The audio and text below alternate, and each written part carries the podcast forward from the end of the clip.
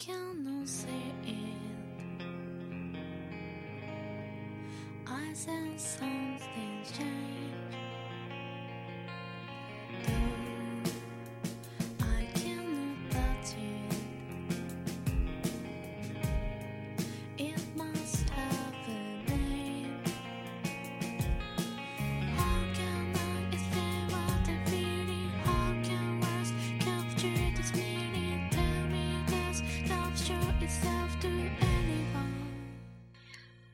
神明来了，我找不到地方给他们住，你能留他们住一宿吗？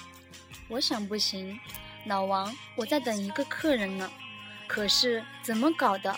你没给他们找到地方？我现在无法说啊，全四川成了一个臭粪堆。待会儿那个客人来了，我就躲起来，这样也许他就会走的。你要带我出去呢，那我们现在能先上楼吗？可不许你们大声说话，能把实情对神明讲明吗？不行，你干的这一行不能让他们知道。我们还是在下面等着吧。不过，你不跟他一起走吧？我的境遇不好，要是到明天早上凑不齐房租，我就要被撵出去了。这样的时候不应该结账。这有什么办法？就是皇上做寿，肚子饿了还是照样会叽里咕噜叫的。那好吧，我把他们留下好了。我看没有希望了。地方找好了，真的？那我们去吧。别着急，再等会儿，房间还得收拾一下。那我们就坐在这里等一等。我担心这里来往车辆太多，我们到那边去吧。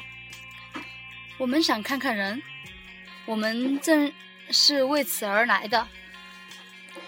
不过这里风大，啊，我们身体结实着呢。也许你们愿意看看四川的夜晚吧。我们去走一走。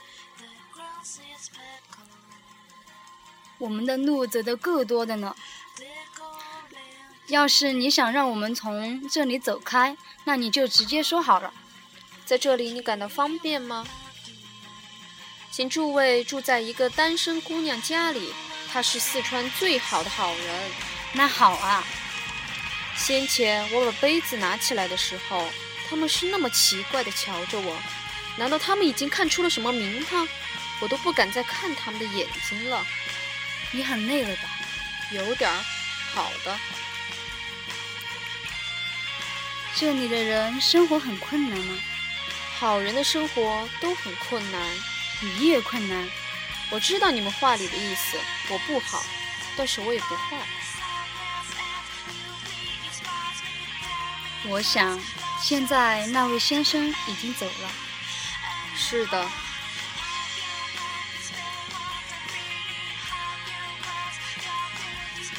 老王，沈代，他骗了我，他去筹措房钱去了。我没给神明找到住处，他们累了，都在等着。我不能再去对他们说没找到这句话了。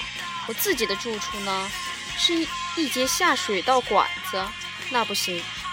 再说，神明发现一个人做亏心买卖，他们准不愿意上他们家去住的。我不，我不回去，怎么也不回去。可是我的挑子还在那里，怎么办？我不敢去拿。我要离开省城，随便找个地方躲起来，不让他们看见，因为我没有能够为他们几位我所崇敬的人尽力。诸位就是神明吗？我叫沈代。要是诸位不嫌我的屋子，那我就太高兴了。那个卖水的哪儿去了？他大概以为你不来了，所以他不好意思再见我们了。我们把挑担放在了你那里，他需要这副挑子。亲爱的沈代，谢谢你的好客，我们不会忘记，是您接待了我们，把挑子还给卖水人，告诉他我们也感谢他，因为他为我们找到了一个好人。我不好，我得向你们坦白。当老王来我这里为你们找住处时，我犹豫来着。犹豫不要紧，只要战胜它就好了。你知道，你所给我们的远远不只是提供一个住处。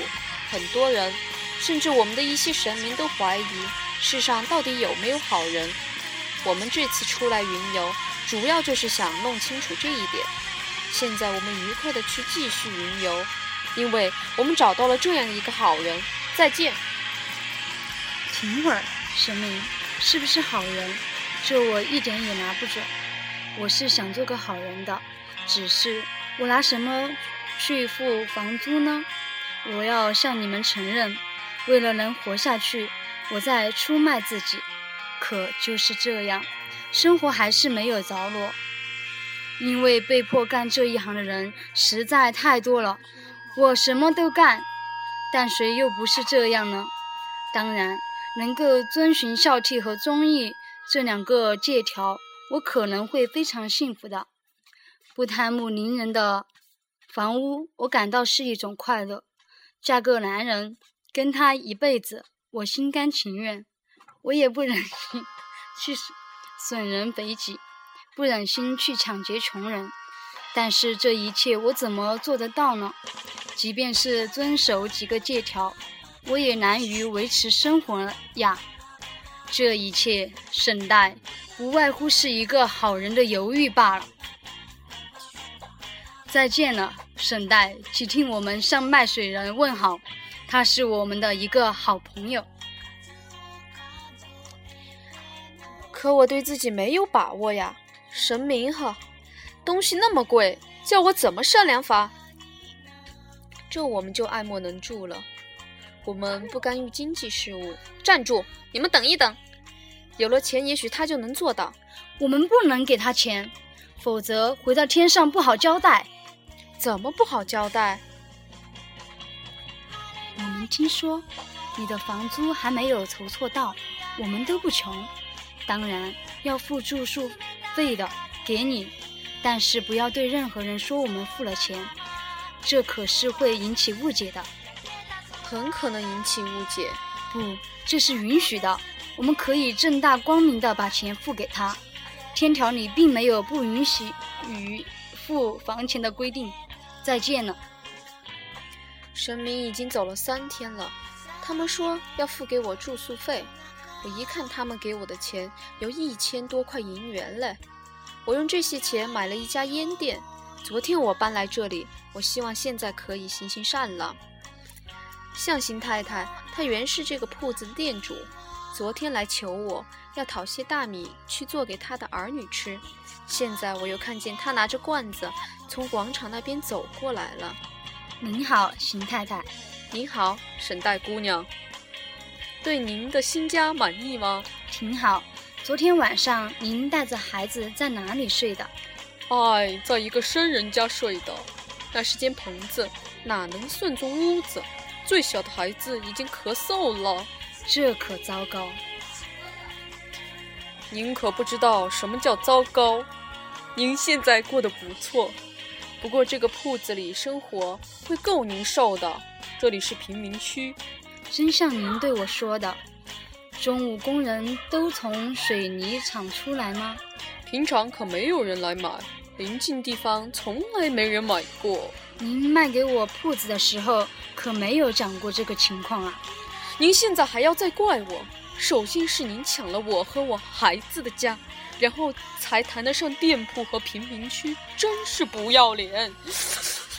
我这就去给您拿米，还得求您借点钱给我。这可不行，买卖还没有开过张呢。可是我要钱用，要不我靠什么养活？您把什么都抢了，现在您又把我勒得紧紧的。我要把孩子放在您的门槛上，您这狠心的女人！请您不要发那么大的火，您看米都倒出来了。呀，我亲爱的沈代，我们听说你现在混得挺不错呀，你成了女店主了。你想一想，我们现在可是倾家荡产了，我们的烟店倒闭了，我们商量好了，想在你这里住一宿。你认识的我的外孙吗？哈哈哈哈他也来了，他一直都是跟着我们的。这铺子不错呀。这是些什么人？我从乡下进城来的时候，他们是我的第一家房东。我的那一点钱花完以后，他们就要把我撵到大街上去了。他们现在怕我不肯让他们住，他们现在穷了，他们无家可归，他们无友无亲，他们四处求人，怎好不答应？欢迎，我很高兴留你们住宿。不过我店铺后面只有一个小小的房间，够我们住的啦，请你不用操心。我们最好住在店后面，这样就不会妨碍你了。你开一家烟店，大概是为了好经常记起你第一个住处吧？我们可以帮你出一些主意，这也就是我们设你这儿来的原因啊。但愿你能有顾客来。那不是朝我们走来了吗？瞧，来了一个主顾。打搅了，我失业呢。我能帮您什么呢？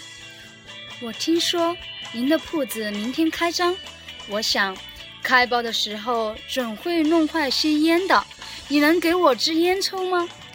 来讨烟抽，真是岂有此理！如果是要面包，那还说得过去。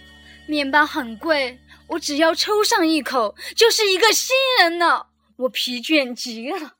要紧的是做个新人，我想请您来一起帮我开这个铺子，您会给我带来好运气的。这样做对吗，亲爱的沈代？您的店这么个开法，不出三天就完了。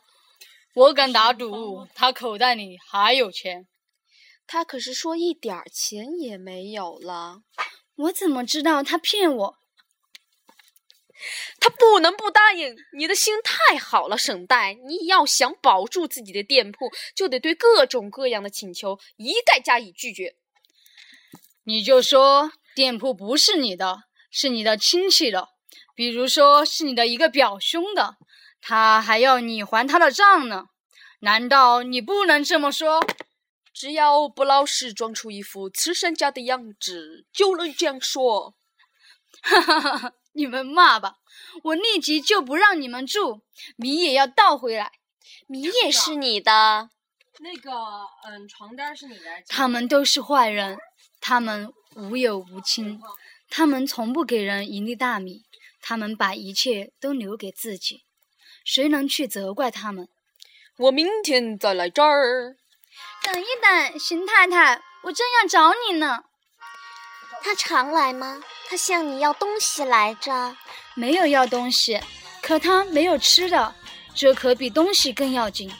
他知道他为什么要跑。您是这儿的新店主吗？您已经把货架摆满了，可这些货架并不是您的，除非您出钱买。这不要脸的！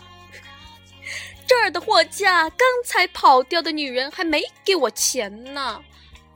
我是木匠，可我以为我付的钱包括这些东西在内啊。欺骗，一场大骗局！您和邢氏当然是穿一条裤子。我要我的一百块银元，我叫林度。这笔钱怎么付得起？我已经没有钱了。那您就拍卖，立刻立刻付钱，要不您就拍卖。表兄，下个月给你好吗？不想，请您不要那么厉害，林度先生。我不能对什么要求都立即答应。稍微厚点儿，再鼓一把劲儿，看青草地上停着一匹原马，别去赶它，马儿吃得饱，车就拉得好。六月里还得有点儿耐心，八月里累累的桃子会把树压弯。没有忍耐，我们怎能在一起生活？凡事只要稍稍加以拖延，最远大的目标也会实现。